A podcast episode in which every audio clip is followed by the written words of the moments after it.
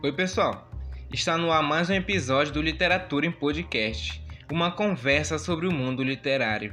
Não se esqueça de seguir o programa aqui no Spotify para você não perder nenhum episódio. Eu sou Vinícius Belchior, acadêmico de jornalismo na Universidade Federal do Amazonas, campus Parintins. Não se esqueça também que meu e-book, Crônica de uma Solidão Selvagem, já está disponível na Amazon. Bom, Hoje eu vou falar um pouco sobre O Morro dos Ventos Vivantes, de Emily Brontë. O Morro dos Ventos Vivantes é um romance da escritora britânica Emily Brontë que foi publicado pela primeira vez em 1847. É o único romance da escritora. É, após a, a publicação do romance, ele sofreu fortes críticas porque na época em que ele foi publicado é, se estava vivenciando a era vitoriana e o puritanismo dominava a sociedade da época. E o Morro dos Ventos Vivantes, ele retrata os personagens com seus traços reais, porque é do ser humano ter qualidades, ter defeitos, enfim. Só que na época, os livros eles eram usados somente para a literatura de formação da pessoa. Daí vocês podem imaginar né, o porquê do livro ter causado tantas críticas. E o livro se chama O Morro dos Ventos Vivantes pela região em que ele é ambientado. Ele é ambientado no interior da Inglaterra. E antes de falar mais sobre o livro, eu vou falar um pouco sobre a autora do livro, né, que é a Emily Brontë. A Emily ela, ela nasceu em Yorkshire em agosto de 1818 e seus pais eram luteranos pobres, porém eles eram bastante cultos. Tendo perdido a mãe aos dois anos, foi criada por uma, foi criada por uma tia, juntamente com um irmão e mais quatro irmãs, duas das quais precocemente morreram. Né? Residente num distrito isolado, onde a educação não tinha avançado, os Brontë não mantinham relações sociais e viviam para os outros. Viviam um para os outros. Estudavam e liam muito. Pouco depois da publicação de O Morro dos Ventos Vivantes, Emily ficou doente. Recusou qualquer tipo de tratamento e foi piorando até que veio a falecer em 19 de dezembro de 1848. Tinha apenas 30 anos de idade. Sobre sua irmã, diria Charlotte, mais forte do que um homem, mais simples do que uma criança, a natureza de Emily erguia-se solitária, sob uma cultura em nada sofisticada e gostos em nada artificiais. Havia nela um fogo secreto que deve ter-lhe inflamado o cérebro e as veias.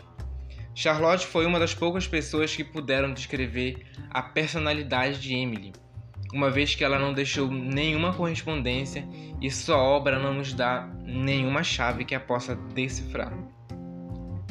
E como naquela época não era permitido é, mulheres publicarem livros, O Morro dos Ventos Vivantes foi publicado sob o pseudônimo Elisbel. Elas eram três irmãs, era a Emily, a Charlotte Lembrando que a Charlotte é autora de um livro bastante conhecido chamado Jane Eyre, e também tem a Anne Brontë. Todas elas publicaram livros sob pseudônimo. Anos mais tarde, que a autora real né, de O Morro dos Ventos Vivantes foi revelado, assim como o romance, ele se tornou um dos clássicos da literatura inglesa e, consequentemente, né, se tornou um clássico da literatura mundial. Ah, como eu já falei, né, Emily morreu em 19 de dezembro de 1849, aos 30 anos, meses após a publicação do romance. E elas também tinham um irmão que ele era bastante problemático, ele tinha envolvimento com álcool, etc. Ele também morreu consideravelmente muito cedo. E bom, a história do Morro dos Ventos Vivantes começa quando o pai de uma família adota um menino que, segundo ele, ele encontrou na rua mendigando, enfim, pedindo comida, e ele, o senhor Ierchal, o leva para casa. Só que o resultado dessa boa ação é que definirá todo o enredo do romance, pois os filhos do senhor Ierchal, Catherine e Hendley, receberão um irmão adotivo com repulsa, mas apesar disso, Catherine é a única aliada de Hedwig, como é batizado ou adotado. A partir daí, uma trama marcada por, por amor, por ódio e vingança se desenlaça, mostrando os personagens contraditórios em todas as facetas. O livro começa com o Sr. Lockwood, um homem que aluga a granja dos, dos tordos, localizada em Gimerton, Yorkshire. Fica doente e ele é cuidado pela governanta chamada Nelly. é ela que, é ela que narrará toda a história do, do Morro dos Ventos Vantes. E bom, eu tinha anotado algumas coisas aqui, mas depois eu percebi que, que era um spoiler, né? Então tem gente que não gosta de spoiler. Então eu não resolvi falar mais. Eu, o, que, o que eu vou falar sobre o livro é que ele é bastante. Ele é bastante intenso, ele é bastante. Ele é bastante complexo e também muito. Ele é muito bem escrito. E ele, ele trouxe. Ele causou muita polêmica porque os personagens, como eu já citei, né, eles são retratados da forma como como acontece, como é a vida real. As pessoas têm, as pessoas sentem ódio, as pessoas sentem amor. Às vezes o amor ele se torna possessivo, às vezes o amor ele se torna se torna ódio. Se a gente não ter uma mente bastante bastante, como posso dizer, bastante centrada assim.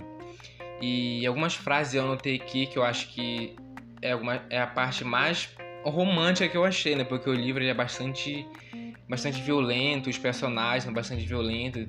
Tem uma parte que eu li que um personagem diz coisas horríveis para uma outra pessoa que estava apaixonado por ela, por essa pessoa, né?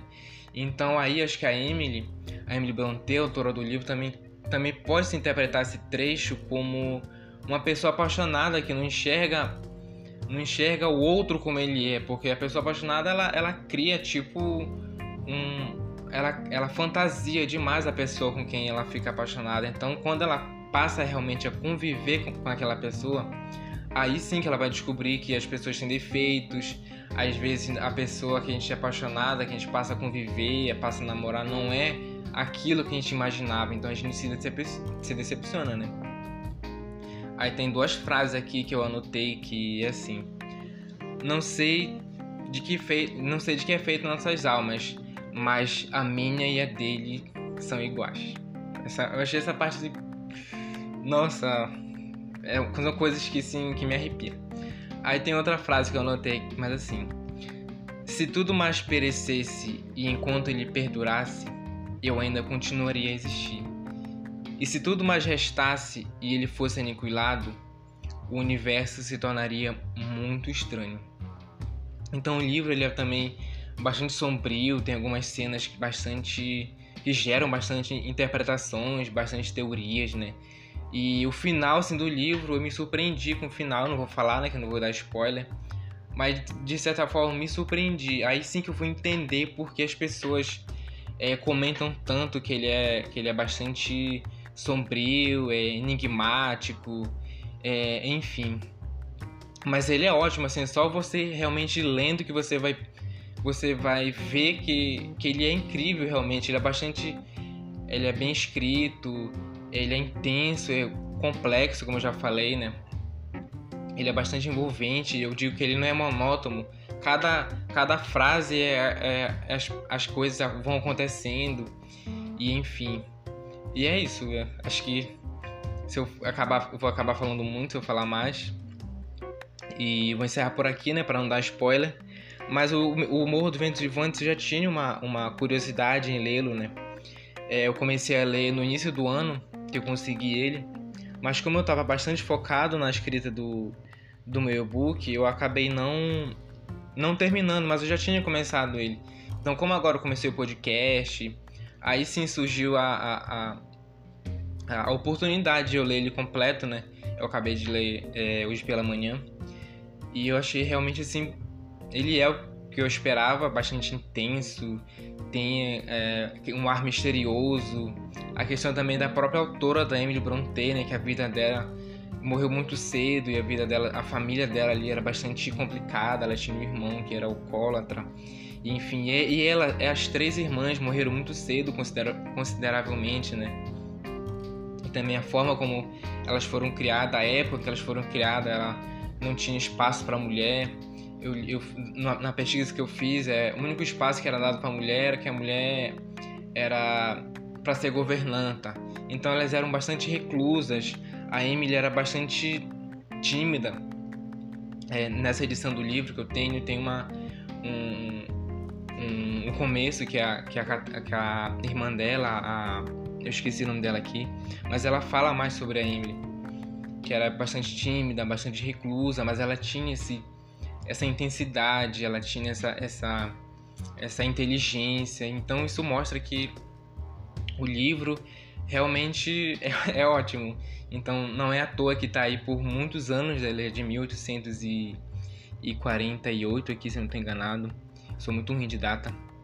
Então ele tá aí, ele, ele tá aí de novo para todo mundo ler. Então é isso.